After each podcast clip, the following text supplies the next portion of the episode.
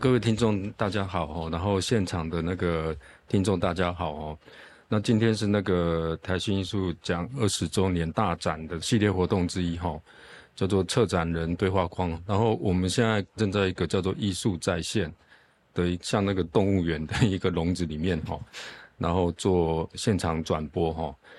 那我是高俊宏哈，是这一次的视觉艺术方面的策展人。今天非常的高兴哈，邀请到这个呃王胜宏老师哈。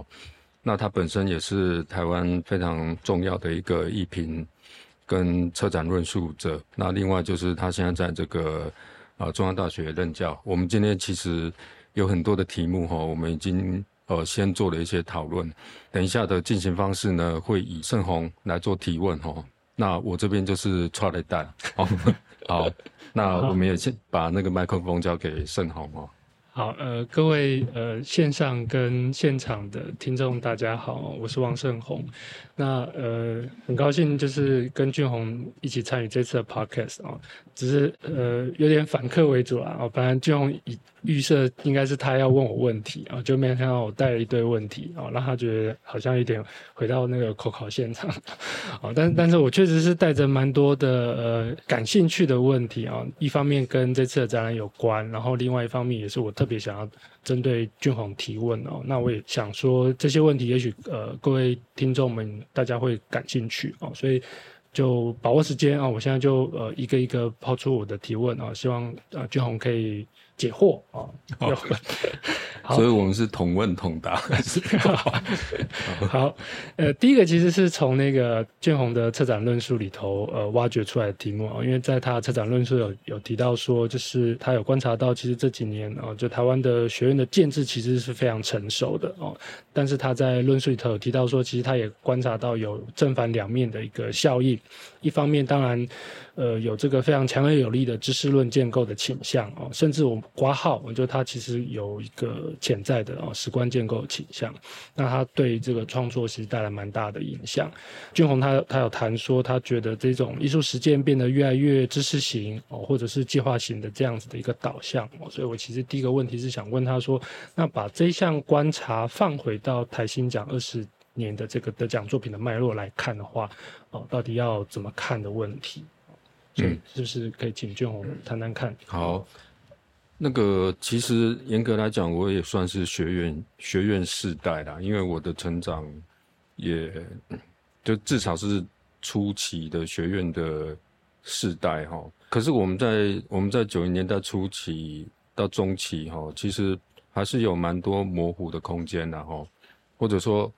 哦，那个时候其实，在我记得当时的台湾的那个美术学院哈，视觉艺术有关的大学哈，在我那时候考大学的时候，好像只有四，我印象中只有四个啦，就是东海文化、师大跟国立艺术学院是单招。我那时候还是国立艺术学院哦。那那个时候的学院的状态，它其实。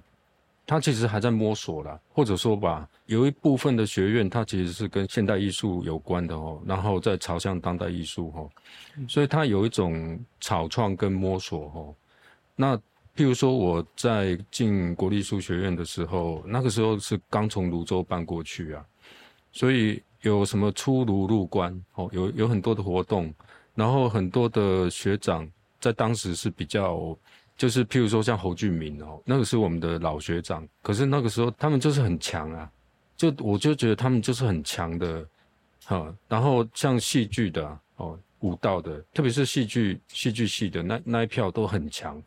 我记得好像是郎祖云吧，就是当时也是我们算是，呃，就是他们是老学姐老学长回来哦，那一票整个展现的，我觉得就是那种很强的一个。象征对我们来讲就是一个非常大的一个震惊哦，因为我们也是从高中时候就是填鸭式的教育，每天在画水彩、画素描，一直到大学时候，忽然就被这个东西给打到。那这种学院的启蒙跟震撼，我觉得是从我自己的角度来说是是很强烈的哈。可是其实，在慢慢的我们看到就是说这一二十年来哦，特别是回到台新艺术奖。这些的创作的作品哦，基本上都是这二十年来的得奖。当然，他们创作的年代，或者说他们启蒙的哦，或者说学习的这个年代又更早哦。嗯。可是这二十年来的整个的创作类型是有蛮清楚的转变，蛮大的转变然后，其中一个转变可能跟学院的越来越完整这个有关哈。第二个转变是跟整个艺术的补助哦展览的机制有关哈。那我们会一般就是会用一个比较二元对立来看呢，就是最容易用的就是二元对立的角度来看，就是过去就是好，现在就是不好。但是我觉得，可能我我们我们要稍微调整，至少我自己会稍微调整一下这样子的一个角度了哈。就是说，学院它并不是全部不好，嗯，不然的话，我们今天干脆拿一个炸弹去炸掉学院算了哈。学院有它的功能，那这个功能是需要批判，可是它也有它正面的一部分哈。嗯，比较正面的部分就是说。在学院没有很成熟的时期，比如说八零到九零年代，那李明胜、刘秋儿跟陈介仁，那那基本上是没有不是学院的时期嘛，整个也没有什么，大概就是高中吧，就是美术高中、水彩、油画这一类哈。可是他们还是有办法弄出很强的东西。可是问题是说，那个时候其实他们的连接反而是没有很没有很大，就是比较不广。然后有办法聚焦，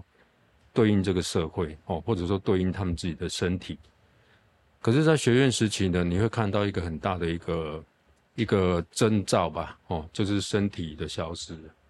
大概啦，大概就是有一个这个趋势哦。然后知识论，因为阅读了很多东西，所以开始有很多知识的冲击。嗯，那这个知识的冲击，其实广泛来说，我自己的观察是对。整体的年轻创作者弊大于利，呃，弊大于利。但是利的部分是我们看到很优秀的创作会出来，比如说像火山引爆火山工程这个年轻的团队。可是弊的部分呢，就是说，哎，反而你读了东西，你不知道怎么做做创作，这个是确实是现在的一个现象了哦。嗯嗯，大概学院的问题是初步的，是可以这样谈的哈。嗯。那第二个就是说，呃，也是在这一次的策展，从五月份开始哈，我们事实上就开始三位策展人都其实有蛮密集的对话哈，包含说八零年代搞小剧场的姚立群老师哈，还有苏苏苏慧宇哈，姚一群就直接就有提到，也是我们在面对现在这个展览的一个根本的困难点啦，就是说边缘的消失呃的这个问题。那姚老师就说，他那时候搞小剧场，其实很多东西都没有很成熟，可是反而有很多地方可以去，比如说河边，譬如说唐山，譬如说，反正有很多地方聚集的很多怪咖，嗯，那很多地方聚集很多怪咖的这种状态哈，它越来越消失啊，然后这些怪咖曾经聚集的地方，现在变成艺术村，或者说变成特别是政府补助的这些这些东西。你会觉得说有一种比较统一的君子的一个整体的一个状态，一个价值，这整个艺术世界形成哦。嗯，那这个尴尬点就在于说，那我们问一个非常尖锐的问题了，就是说，那台新算不算是一个统一、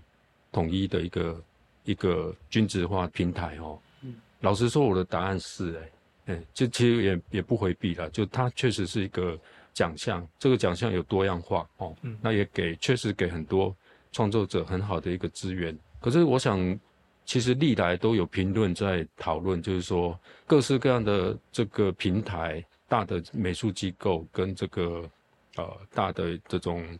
奖补助哈，它其实对创作的生态有不少的影响。嗯，那呃我我其实无法说好或者不好，我或者说我们现在可能还没有办法那么快。定论哦，嗯，可是它确实是造成了边缘的消失，哎，这个也是我今天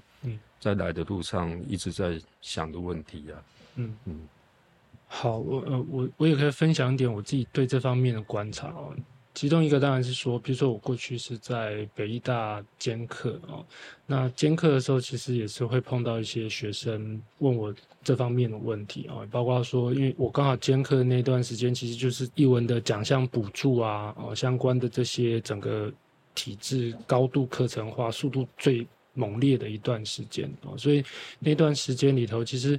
大部分学生可能他他一进入到这个创作的脉络，进入到这个学院的体制里头，他马上面临的其实就是他的所有的选项，其实可能在一开始这个课程的体制都帮他想好了，帮他框架好了，好像他最直接需要做的事情就是让自己可以符合这个框架的规则，那个潜规则哦，又或者是说他所模塑出来的那种主体性啊，你必须是一个简单讲就是每年都有产值。啊，每年都有新的计划，不管是创作计划或展览计划哦，然后你几乎每半年的时间，你就有办法投建的一个创作者。所以，学生其实面对这个这么大的一个机制的变革，它其实是。呃，不太容易去想象，那在这个机制的那个外边哦，也其实也是刚才俊宏提到的这个边缘哦，到底如何可能的问题哦。那那时候其实我其实是面对学生一些很尖锐的问题，也包括让我自己后来回想，我我是六年级末嘛哦，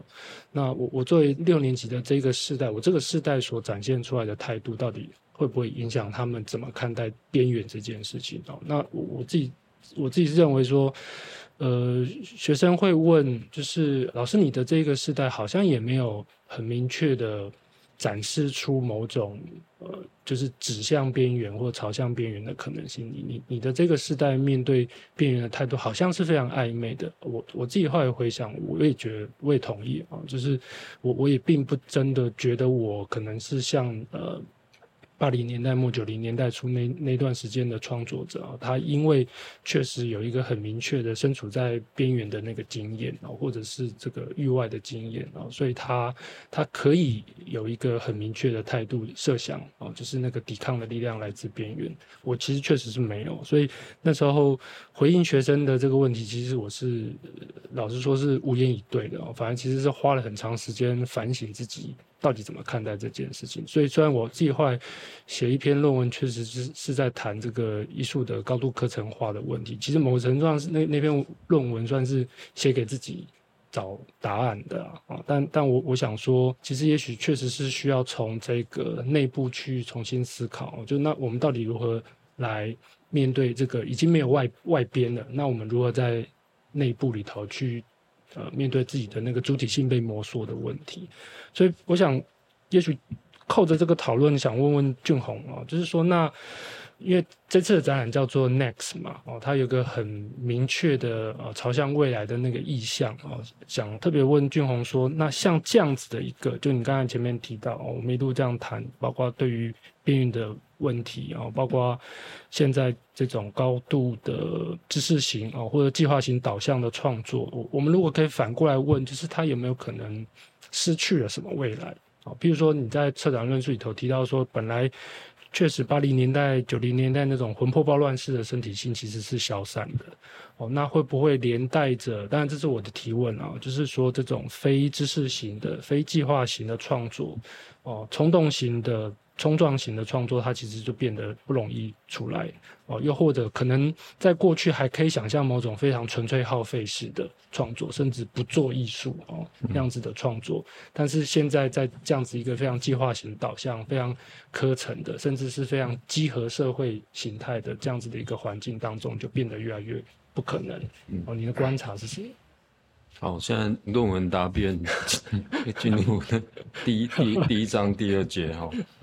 那个我先还是从这个边缘的界定哈，再回来谈回来谈论那个盛宏所提到的这个未来失去了什么哈。因为我们再重新再好好的想一下哈，就是说，就是我们这种大叔的这个时代理解的边缘哦，可能跟年轻时代应该不一样。就我们这种大叔的这种。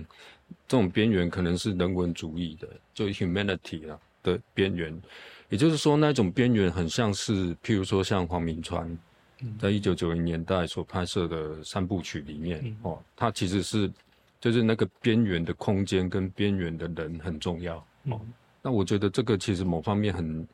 算是也拍出了当时的一种一种状态了，就是在花莲，在花东的海边有一些长头发的，然后怪怪的人，像鬼一样哦，人不人鬼不鬼的哦，这种状态到处在那边游游荡。那这种是一个，我觉得它有一种人文主义啊，就是以人人的本身来看待它的边缘的状态。嗯，可是其实我后来刻意在有一段时间就一直在问年轻。创作者就是你们觉得的边缘是什么？嗯，我觉得得到的回馈是蛮多样化的哦。比如说有有些人哦，像我刚好在高雄工作嘛，有些人他们说边缘就是他们住的地方啊，因为他们住的地方就是大林埔或者说红毛港，就是那种被那个中油包围起来的。他们说这个地方根本就是边缘，嗯，或者是说有一些就是说他居住在一个比较靠山的地方，然后就是资源也都。比较少这样子，然后或者说像部落这样，所以它有一种人转向空间的一种边缘，跟就是地理的边缘哈。嗯，那这个我觉得是很有趣啦，就是说，譬如说我们这一次从这次展览里面，我们看到不一样类型的边缘被提出来，也就是过去好像我们想象中的那种大叔的那种怀旧 怀旧的边缘哦，吴宗伟的甜蜜蜜的那种。边缘不断被提起的乡愁，可是其实是搞不好是我们自己的乡愁。那当代创作其实他已经已经好像跳过这个人文主义的这个边缘，跑到譬如说像陈柏义他去拍那个福山坝，就是那个中文水库上面那种已经是第三级，就是很就大埔那个是很乡下很乡下的地方了。你真的要去也很难去，因为他过去就是难怪那个地方是。土匪就是日本殖民初期，明治二十二十三年的土匪大扫荡的地方哦。这种边缘其实被重新提出来，我觉得是一个新的论述哦，它也也是一个可能然后，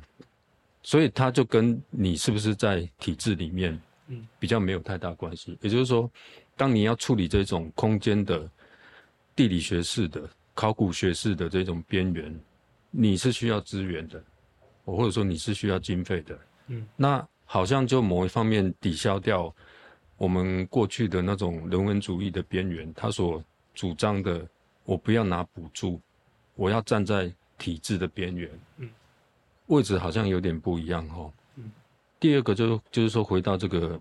next 哈，就是未来的这个哈，诶，我觉得有一个我心中最直接跑出来的一个一柱之汉哦，就是叶伟利啊。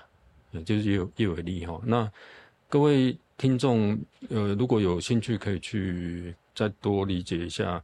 叶伟丽的这位创作者哦，因为他当时应该是宝藏岩泡茶计划哦，然后其实是没有入围啊，好像有提名吧，但是当时好像就是一个遗珠之憾哦，那他一路以来也都是一个比较特立独行哦，然后走在走在一个。比如说，现现在住在金瓜水南洞那一带哈，那在空间上，在议题上，它都是处在一个比较特别的一个点哦。那这种没有被，就是说未来哦所失去的这个东西哦，我觉得有一个很大的一个可以被讲出来的，就是身身体性。嗯，至少我自己的理解是这样的，就是那个身体性的部分，确实你看到。当代的创作者，他有一点不太想要在玩，我我我讲是玩呐，嗯，就他是有种玩这个东西的，我比如说李明胜，或者是说比较早期的创作者，他会想要玩这个东西，因为他有一种当时会被引起注意的哦，好像你做一个徒劳的创作，某种程度就是在反现代哦等等的，可是这个语境跟这个整个的。价值跟艺术的趋势，好像不太玩这个东西。嗯，他好像不太玩这个东西，他玩玩的是别的比较复杂的知识的组装，比较复杂的技术的组装，然后比较复杂的一种互动互动的关系的组装，好像在玩这个东西。嗯，所以这种玩法，嗯，究竟他会不会脱离了我们？大叔世代认为的这种身体性的重要性，这个我我我也没有答案呐。嗯，我只是觉得说，在未来的时代，你会看到的如果有人在做行为艺术，然后他会把自己脱光光跑到街上，你会觉得忽然间觉得那个是一个非常古典的，嗯，像古典油画一样的浪漫主义的的一种一种语言，嗯，所以未来的语言会怎么组装？我一直在想这个东西，就是未来未来我们的艺术会变成什么样？恐怕搞不好还不是我们现在可以想象得到。那这个涉及到说，就是一个很大的命题啦，就是。我们现在的人跟五十年前的人是不太一样的，可是我们现在跟五十年后肯定也是不太一样。那这个不太一样，其实就直接影响到创作了。嗯，OK，嗯，你刚很前面是有提到那个引爆火山工程，我其实也是立刻想到说，比如说像引爆火山工程，他们这一个世代的创作，它确实确实有那个非常强的。就像你刚刚讲哦，就是他他有一个很强的知识的组装哦，不同场域的组装，甚至是这种呃不同学门的组装哦。我我觉得他们，比如说像他们的创作里头，可以很很有能动性的去连接，可能也许呃，甚至连学院本身都做不到的这种哦。呃，跟地质学啊，哦，跟这种考古学的连接，我我我觉得这个时代所展现出来的那种创作能量哦，因为我我有一段时间也刚好有参与到空总他们在这个甄选 Creators 计划哦，有所以有碰过几次他们那样子的一个计划内容，我觉得确实像你刚刚讲，就是说他比较不是站在一个我我必须要。站在这个比如说课程艺术课程体制的外边哦，他反而其实是善用那个内部的资本的流动结构，然后想尽办法让这个资本流动结构重新在他们的艺术时间当实践里头啊，就是进行某种资源的再分配。我觉得那样子的一个形态跟。呃，如果真的是用乡愁来比喻的话，就是过去的那种乡愁式的一个抵抗，或者是说那个对于边缘想象是很不同的。好，那也刚好因为谈到这个问题，我我觉得其实是蛮能扣合着我接下来第二个区块想要问的，其实是。跟呃域外的创作哦，我我就简单说，它这种域外的创作有关哦，尤其是这个域外创作在这二十年的发展，我觉得其实刚好俊宏算是呃跟这个发展的转折哦，还蛮有关联的一个人哦。比如说九零年代末，俊宏做这个泡沫的消失哦，那时候是台北啊、南投啊、宜兰啊哦，这样这些地点在做。那过去可能确实有了刚刚前面讲的这种啊，比如说。想个方式走向那个艺术体制的边界之外，哦，想象那个外边，哦，用那样的方式在做创作。可是慢慢到这几年，我们看到当代艺术跟考现学啊、跟精神地理学啊、地质学啊、制图学啊、人类学等等领域的这些碰撞。所以过去那种简化一点说，那种看起来有点徒劳的行动，这些行动现在都变成了很明确的，能够生产意义跟脉络的这种历史踏查哦，地方知识的考掘。所以从方法到一个艺术家跟空间地域怎么建立关系的这整个形态，其实已经有一个很大的转变。所以我其实特别想要借今天这个机会问俊宏，尤其是你哦，就是你怎么看待这样子的一个转变？嗯。就是刚刚盛宏提到那个，就是一九九九到两千年那个泡沫的那个部分哦，那我就先从这个部分来讲了，因为应该是从九八年我就开始找到那个北海岸那边哦，就没有人住的房子啊，我们叫它八角屋啦。那可是当时像我的同学叫张立山嘛，阿山，然后当时像那个老大，就是金玉杰他们那一届的老大，然后。广宇啊，他们其实都有有很多作品，他们都不知道放哪里，他们就堆到那个八角屋那边。那个是一个靠海的一个山支的一个，就是没有人住的地方。那后来反正他们也没在那边了。可是我后来我就自己去去到那间，然后找了一个房子，就在那边住下来。那那个住其实困蛮困难的，因为没有水没有电啊，所以我要用那个大型的那个水桶啊，然后晚晚上其实就是点蜡烛啊。对啊，类似这种类型，其实我住了一段时间呢。那一直到我去当兵，那个房子，我的东西、睡袋什么都还在那边。那后来我当兵，好像当到一半再回去那个房子，居然有一个流浪汉也住进去，然后他就把我的那个所有东西都接管。我后来就离开，因为我也觉得说，其实这个是公共的，嗯，就是武汉那个麦店在讲的公共废墟啊，嗯，就是这个东西是公共的，所以反正它也不是我的空间嘛，嗯，这个我其实很少写，就是很有机会我想要来写这一段、嗯。那一段自己的一个经验哈，嗯，那譬如说像做泡沫的的那一段时间，其实是跟这个经验很有关系的，因为这个比较是没有发表的这种在做，嗯，就是他其实根本就不是为了做创作，嗯，或者是说他不是为了发表一个展览，嗯，而做的一个准备，嗯，其实不是这样，而是真的想要做创作，那那个已经是跟好像跟自己的生命要去做调整有关系哈，所以我我当然是比较粗浅的看待这个域外的的几个部分哈，一个是空间的部分哈，那空间也包含说刚刚盛宏在提到的，大部分的作品基本上都它都失去了空间，我觉得是这样子哈，嗯。就是说它失去了某一种空间感或者某一种必要的一种对空间的回应哦。嗯。那第二个是第二个域外哈，可能就是机制或者体制啊，哦，大概又回到我们前面讲的，就是所有就是很多的创作，它都是为了符合一个机制，为了要展览，或者说已经拿到补助了，所以你一定要做。大概我想脱离不了这一些哦，所以我们很少看到默默在做创作这件事，已经越来越少了。我想有，但是比较少哦。那第三个就是说，创作好像是某方面越来越专业，变成一个工作，变成一个技术，跟你的生命本身好像切开来了。所以我刚刚会特别提到那个到三支那一段时间，其实那时候我觉得我自己晚上都会遇到鬼，对，就是有很多很奇怪的声音呐、可是我我就觉得说，我好像不能怕这些东西，所以我就还是逼自己去住在那个地方，因为因为好像有一种东西比现实生活还要高的一个理想或者什么，我说不出来。这种东西，也就是说，有一种艺术的冲动，它是在生活当中就有的，然后你每天在就是在想这个东西。可是现在的状态，我觉得好像比较切割开，就是对我是以我自己的例子来讲了，就是比较切割开，然后就会变成说，艺术创作好像是一种专业，那生命本身好像又又是另外一回事哦。这整个的状态来讲，嗯，我觉得是可以很长的讨论然后就是说，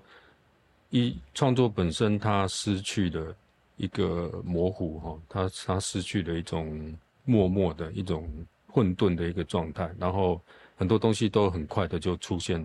来消费。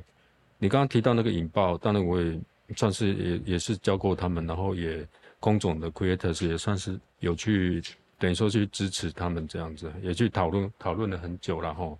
那我觉得他们当然是一个非常典型的一个可以被讨论的一个例子哈。可是我们也会换一个角度来讲哦，就是这个也是跟引爆的火龙 gay 会刷了，就是火山的伙伴年轻朋友在在讨论，就是说，可是一定要去想一个问题，没有补助之后你们要怎么办？嗯，因为他们的计划都需要经费，哦，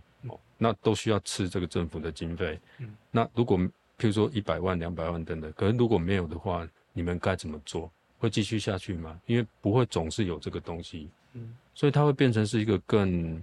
更考验的一个问题然后。嗯，我觉得某方面也会去碰触到，就是说，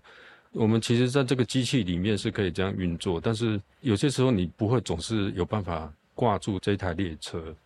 不一定总是搭得上火车。你如果被甩了、被误点了之后，你该怎么样继续？哎、这个我觉得是可能是更进一步的问题啊。嗯，好，呃，我也顺便跟在场的啊以及线上听众多做解释，就为什么会特别要问俊宏这一题，其实也跟比如说像这次展览里头，呃，也选了吴玛丽老师的数美坑溪计划嘛，哦，然后也把这个龚老师现在在做的二零二二马豆大地艺术季的。这样子的一个踏查，或者是说某种更进一步的哦，对于艺术季转型的这种倡议行动的方式哦，也放进了展览里头哦，所以呃，我的观察是这样，就是说，像这一类的艺术展演，它都有一个特质，就是说，像吴玛丽老师那时候他入围的台新奖的时候，那时候碰触到一个难题。其实那时候台新奖它还有所谓的入围大展，哦，那我记得那时候入围大展，我如果印象没记错，应该是在当代馆办吧，记得。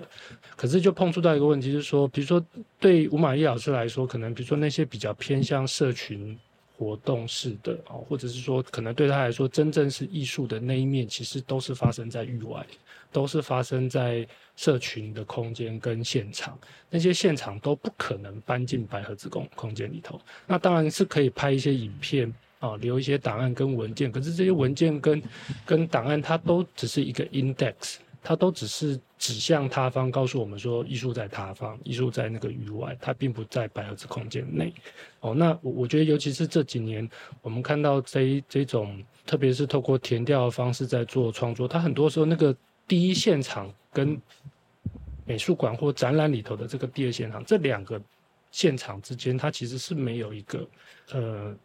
简单的说，就他他没有办法单纯用在线的方式去理解它，你也不可能单纯说透过第二现场的了解去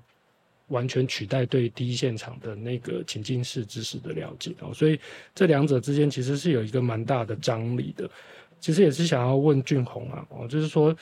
比如说，就展示的角度来说，到底要怎么去理解这种哦很多的答案跟文件，它都不断的朝向域外的这样子一个倾向。特别是当我们今天有一个需求，其实是我们需要一个大展来去梳理这个历史。可是这个历史不断的告诉我们，这些答案文件都只是碎片，真正的艺术都在那些第一现场里头。哦，那显然其实对。不管对从策展角度来说，以及对于展览的这个布置的角度来说，这都是一个难题哦。那我想这个难题其实也可能是出现在这次二十年大战里头就我们都只能告诉观众说，那个事情其实在马豆，那个事情其实在树莓坑溪，那个事情其实已经消失了，等等等等啊。所以不知道俊宏怎么看这个问题？嗯，这个是根本的困难呐，就是说他没有办法再现了，对啊啊。比如说，像在讨论那个树梅坑溪的那个展示的的过程当中，哦，其实那个提案就很多了。譬如说，我们也曾经想过要把那个当时他们办那个早餐会的诸位工作室应该都有留一些东西，嗯，然后如果要以文件来展的话，就是文物啦来展的话是可以的，嗯，可是就会面临到很多的进一步的想象啊，就是说我们在定调这一次的。展成的时候，我们不希望它是一个比较是一个碎片的标文文件的展，哦，所以那个部分就就减低了不少，因为你再怎么样都很难整整体呈现，就是呈现不了了哦。每一个地方，因为它是一个时间的过程，时间的一个行动，所以光是它整个结束以后，你隔一个月要呈现都有困难的，更何况说是隔了那么久。所以，我们其实抓的是比较是精神方面的呈现的，就是精神性的这个部分的呈现哦。那这个部分的呈现呢，当时就是希望说，结合跟龚竹君老师的曾文熙的一千个名字哈，就那个龚老师的部分也是一样，就是他们的东西都是在台南啊，对啊，根本就没有办法没有办法呈现。所以这边确实有一种 index 的状态，它是一个索引。嗯，哎，这边我觉得它比较像索引哦，然后这个索引呢，其实也不是告诉你说我们一定要跑到马豆，一定要跑到中文系才可以参与到这个作品。嗯，其实很很少人有这个机会的，或者说我们要重新回去树梅坑溪走一趟，我想大概也不是在索引这个关关系然后，嗯，而是在索引一个历史。嗯，这个历史呢。对我们来讲是最重要的，就是说，透过树梅坑溪跟就是龚老师的那个计划哈，中文系的一一千个名字哈，其实是在索引台湾当代艺术对河流的议题嗯的这条这条线，我们抓的是这条线，所以当时为什么会选择在大埔重新再回到大埔那个地方？其实有一个蛮重要的考量点啊，就是大埔那个时候是二零零七年。玛丽老师就已经进去了啦，哦，然后他那个时候的计划叫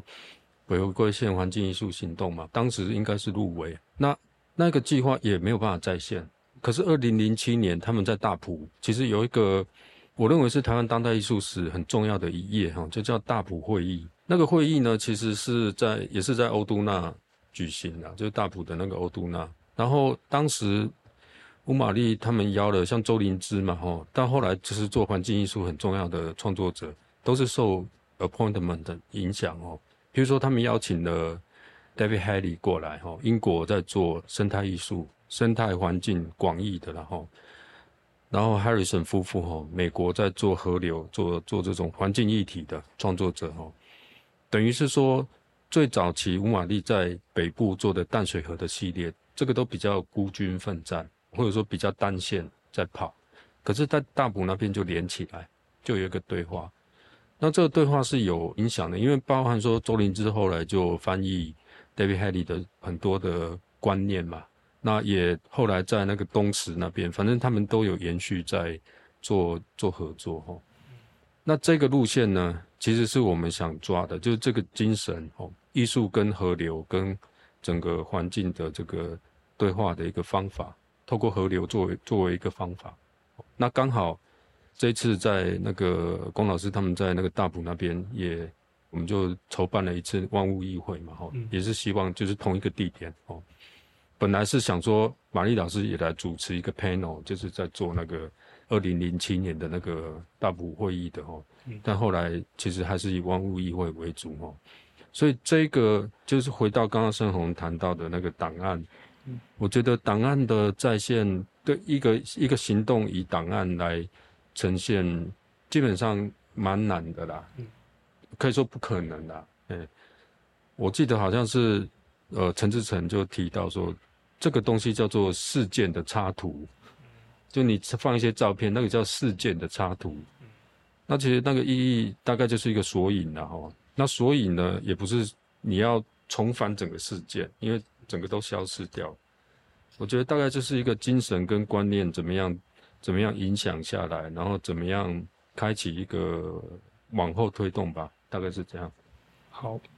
再来有一个比较尖锐的问题啊，其实也是顺着刚才其实俊荣提到史的问题哦，当然一部分其实跟我我想这背后的关怀大概啊，比如说像吕佩老师可能会很在意啊，就是其实背后的难题是那个展览史到底要怎么书写的问题。哦，那我我现在比较想要问的其实是还是是艺术家这一个部分哦，就尤其是我们现在看到说有这么多的艺术家，他透过比如说历史的调研啊、踏查哦，然后往返这个第一现场跟第二现场做这种知识的迁移的工作哦，所以其实艺术家都在写历史哦，可是到底写的这个历史是什么样子的历史哦？那也许过去可能会有一个比较直观的想象，说其实艺术家们都是在写野史。而不是写官方史，可是我们同时也看到说，就是这几年台湾这么多的地方美术馆的建设哦，然后地方美术馆也都有一个很强烈的史观建构的那种驱力哦，那也很多时候这些展览其实也都会找艺术家，尤其是这些擅长地方的文史踏查的创作者去做展览。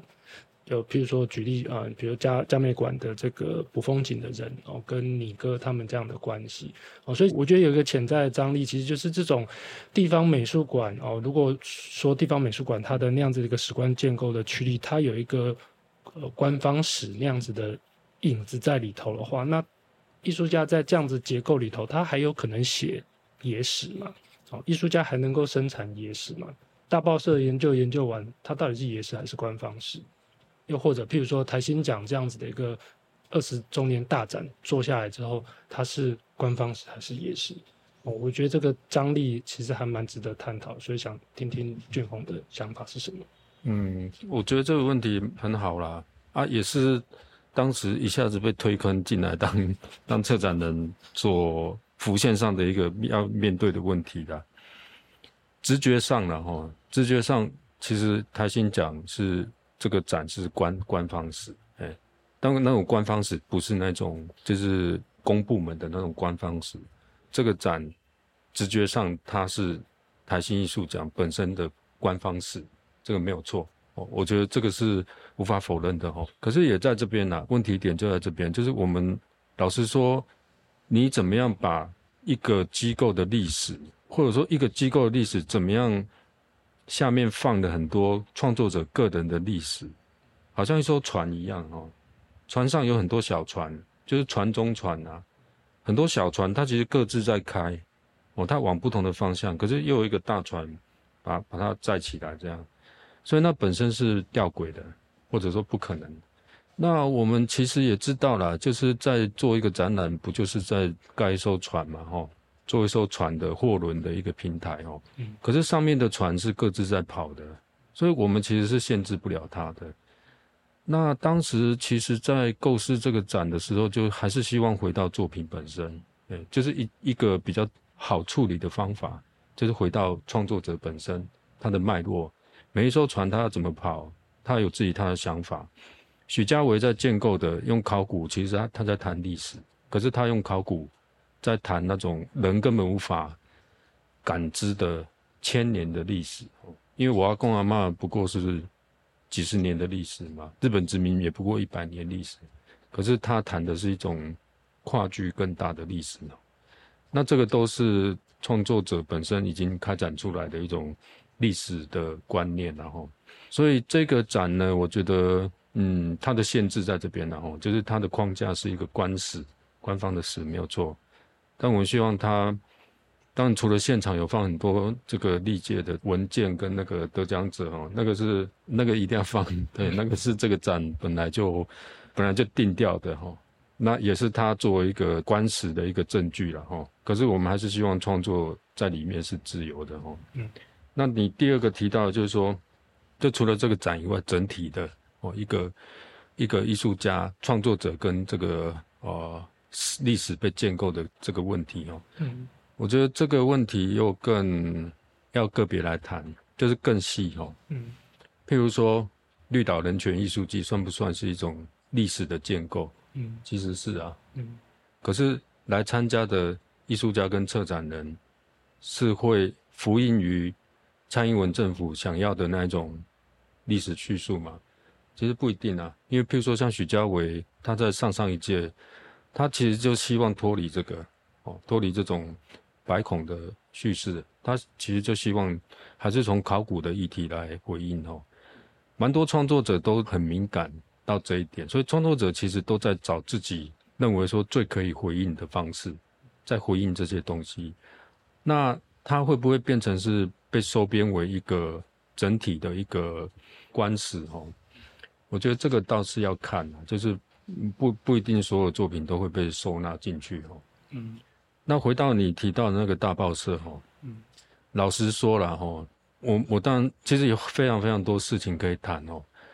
那其中一个就是说，我在这六年来在跟族人交往的过程当中哦，不少人跟我提到说，你你为什么不去申请一个大型的策展？那在部落里面，我们就可以把部落。这个灭社的历史更去推广，可是对我来说，因为其实不难嘛，就是如果我要申请跟结合部落，我可以拿一个视觉艺术补助两三百万，其实都可以下得去啊。可是我那时候就想说，我一直在部落里面都看到说，有一条河野溪，它就是被水泥弄成三面光那样子，就是不断的这种事情不断发生在。在不远的部落里面，哈，然后现代选举的撕裂，造成强烈的这种内部的撕裂，这种都是现代工程带进去的问题啊。那那对我来讲，去标一个案子，然后去部落里面做，那个其实就是相当于水泥包商去包一个水泥工程一样。嗯，所以我其实是没有办法做这件这件事，哈。另外一个复杂的原因就是说，这样子的创作，它到底是正史还是野史？哈，我觉得它是一个集体书写，嗯，它是一个集体的书写，跟族人一起集体的书写，哦，然后因为这个集体书写，它必然要动用到正史，嗯，也就是说日本殖民的档案文献，它也必然要动用到野史，有些族人讲出来的话，根本就，譬如说有一些大报社的。祈祷讲说他们的传统领域到达万华，这个我就很难接受。就他说他们到达万华的这一件事，可是他就讲出来的这种野史，所以你必须两个都去考虑到。那无论如何，这种的我比较在意的倒不是它是正或野然后，而是说是不是有一种方法是共同来来讲这个东西？这个对我对我来说是一个很重要的一个过程跟这个啦。哦，大概大概简单回忆。好，好。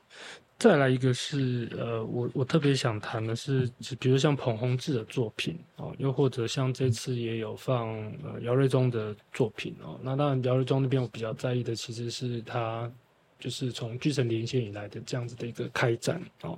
那那刚才前面你有提到，比如说陈柏义的那个地质纪念碑系列哦，所以就整体来看，就是好像这这一类的作品都凸显出，就是至少是现在这个时间点哦，台湾的这种。域外创作，就如果我们已经离开那个乡愁式的那种域外，就是现在这个时间点，它某程上它会非常运用现有的这个机制的资源，但是同时间他又把这些资源投入到那些确实，呃，在平常时候很难抵达的那样子的一个空间哦，又或者他。可以做到非常大规模的这样子的一个范围的踏查哦，所以像这一类的创作，就你的观察，是不是确实也凸显出就现在这个时间点台湾域外创作的这种特质哦，它的关怀或者是它的取向？那那我想要特别对照，其实就是呃，我印象中去年你在做。一帆风顺的时候，就是个展一帆风顺的时候，那时候有稍微聊到，那时候做那档展览，其实隐隐然有一个想要跟台湾现在的这种很风行的，就是很观光化的这种大地艺术级的。的这样子的一个操作逻辑，其实是想要拉开距离，所以，我我特别想要问，就是说，现在我们看到的这种域外创作，它的这种特质跟关怀，是不是确实存在一些可能性哦？那这些可能性其实是可以提供我们另外一个对于台湾的地质啊，台湾的这种界域空间的一种想象，想听听你的想法。好，嗯，我觉得，譬如说像高雄的那个刘秋儿哈。刘彻也是也是越来越清楚的，就是有一种地质学的地质的踏查了，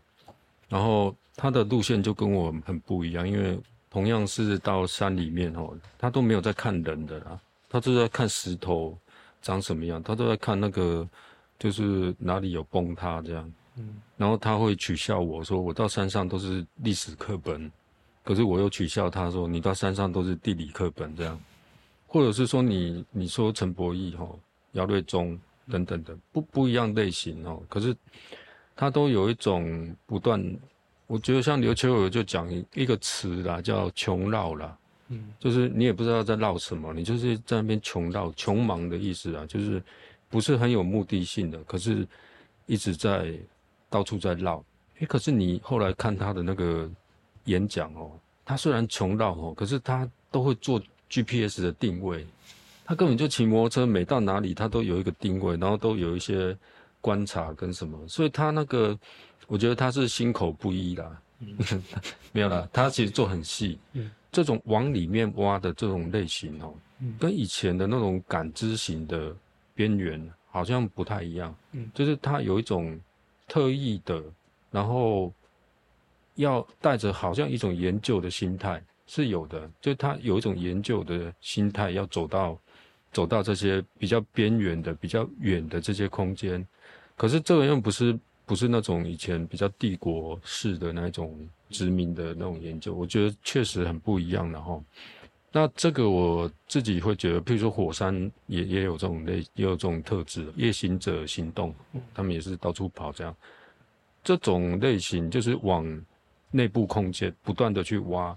这种类型，我觉得是大概还会持续蛮久的，应该还会持续蛮久的。那我有一个比较大的一个比喻啦，哦，就是说，如果说我们讲那个八零到九零年代的那种主流哈，它还还是在一个文化辩证，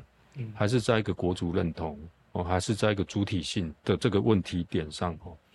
可是那问题就是这个。所谓的主体性呢，它其实扣合着一个一个 nation 的一个概念啊，或者或者说它本身就是一个台湾也不是一个国家，然后亚洲的孤儿等等的哦，它有一种非常跟国的这个概念很有关。可是现在的这种主体是比较解开来的，它就不是人的主体。你看到刘秋儿跑去每天在那边讲石头讲什么没有，就很无聊啊。可是你。你确实也看得到一种他已经不是在谈我的历史了，在谈它石石头的历史。嗯，引爆火山在谈火山的历史，哦，在谈摩西娜的历史。嗯，这都是一种不一样的一种，就是域外的踏查跟行动。那这个我觉得会持续。那这个确实也跟现在流行的这种，我都叫它选举艺术节了。嗯，因为这些艺术节其实都跟选举有关啊。然后都是跟就是为了要绑选举而，几乎都是这样，为了绑选举而有了很丰富的彩色的命名啊。可是基本上它是它都叫选举艺术节的，哎呀，啊这种选举艺术节，我觉得就很不一样了。嗯，好，呃，最后一个问题，希望时间还够啊。最后一个问题，我等下去医院。其实是跟刚才前面谈到的，就是这种呃。粗浅的说档案活化哦，但我我比较关心其实是档案重演的问题哦，尤其是像在这次台新讲二十年，其实可能都会碰触到一个抉择啦，就是说像刚才前面俊勇提到说，如果不想要用这种好像标本式的文件式，或者是只是找出一些当时的象征物来做展览的话，那到底要展什么的问题？哦，那我心中浮现的一个字是呃重现行动哦，reenactment 哦，英文是 reenactment。那我我这几年也也也。慢慢就是转向对于这个字的一些探探讨跟研究，哦，那呃，简单讲就是说，呃，有一些作品它如果不需要透过文件或档案的这种旧的展陈框架去呈现的话，它其实很多时候是需要重新创造那个现场，或者是要回到那个现场。当然，我们得问说，那在白盒子空间里头到底？要怎么做，或者说到底有没有这个重现的必要？哦，可是既然就是现在好像这种历史的复访，它变成是一个。主旋律哦，或者是一种还蛮重要的策略，所以找出这种呃重现的一个方法或机制，其实就变得是关键啊。而且尤其我我也觉得说，其实相较之下，就是表演艺术的 reenactment 跟视觉艺术的 reenactment，其实我我觉得那个迫切性是不太一样，可能视觉艺术更迫切一些。那我会特别想要问这个啊，有。一方面是因为，比如说过去，呃，俊宏做那个两个一九八四的时候，其实就刚好处理到了英国艺术家 Jeremy Taylor 他的那个奥格利夫之役哦，那样那那其实就是一场非常大型的重现行动嘛。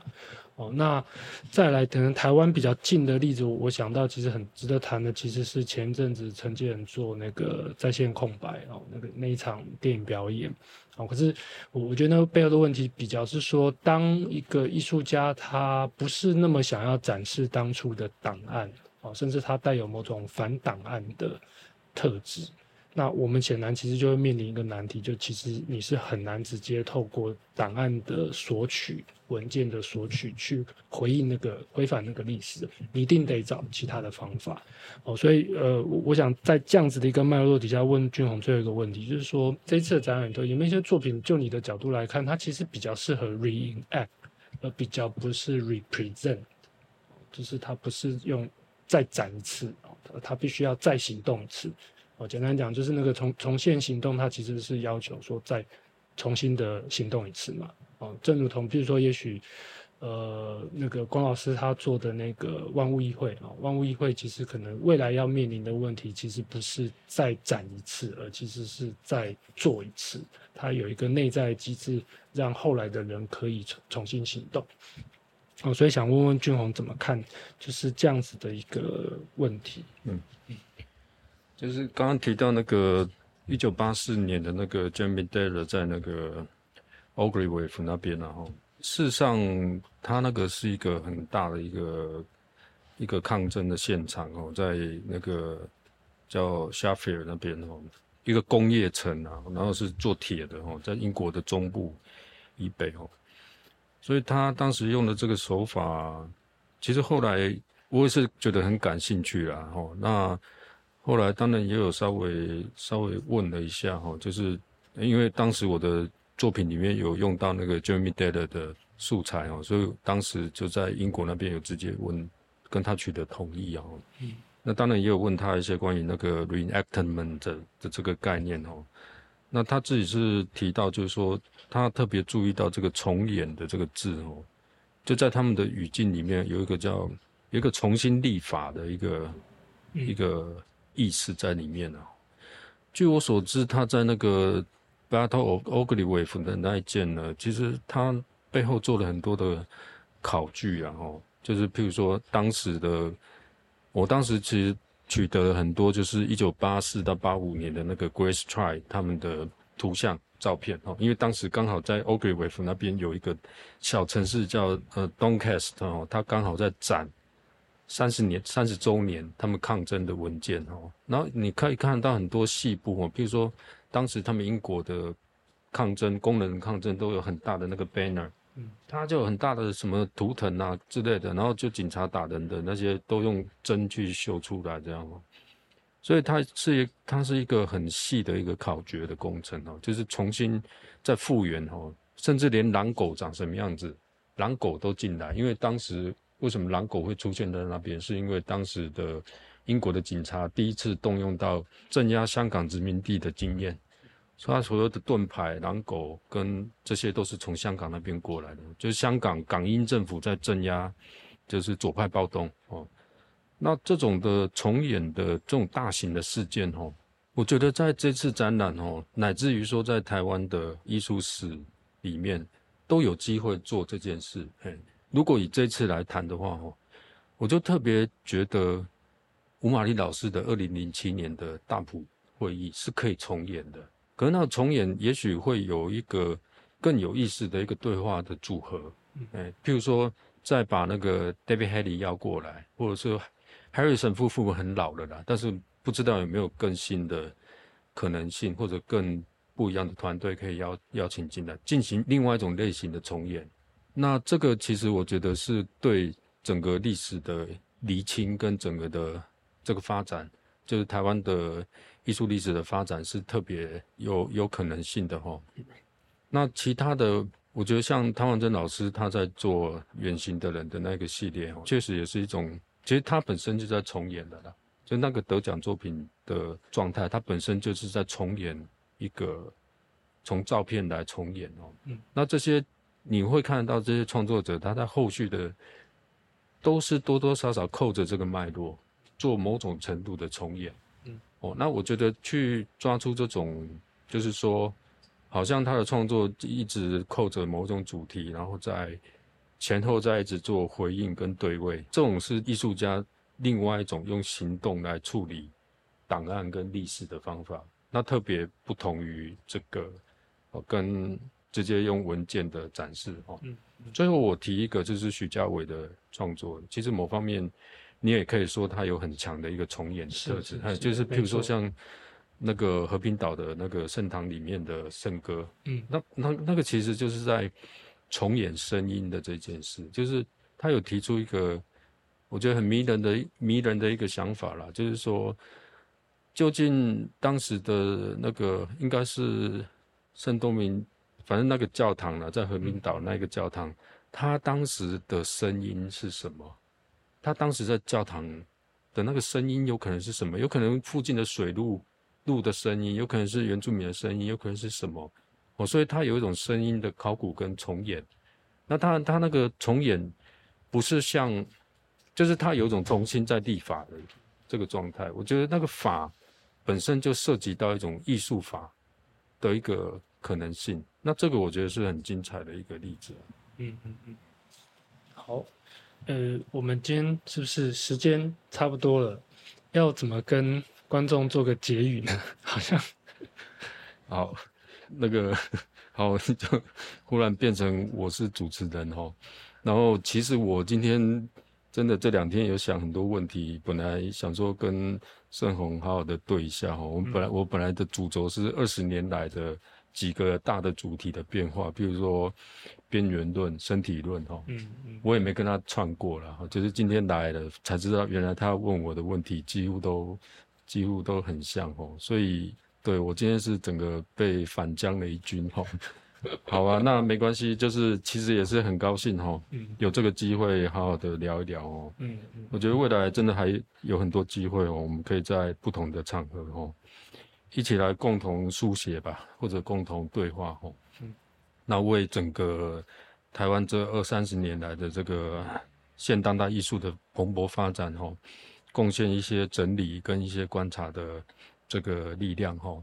那北市美术馆的现在的展览哦，其实非常精彩哦，所以我还是回到一个官方的角度哈，就是希望各位如果呃有机会哈，可以多多来这边啊看展。那至少这边的冷气不用钱，那我们也有艺术家的现场表演，那有很多的呃玩具，有很多东西可以触摸。影片可以看，然后有沙发可以坐，诶，是一个蛮好的一个休闲空间。那精神上也可以满足大家，然后好，谢谢，好，也谢谢各位，谢谢各位。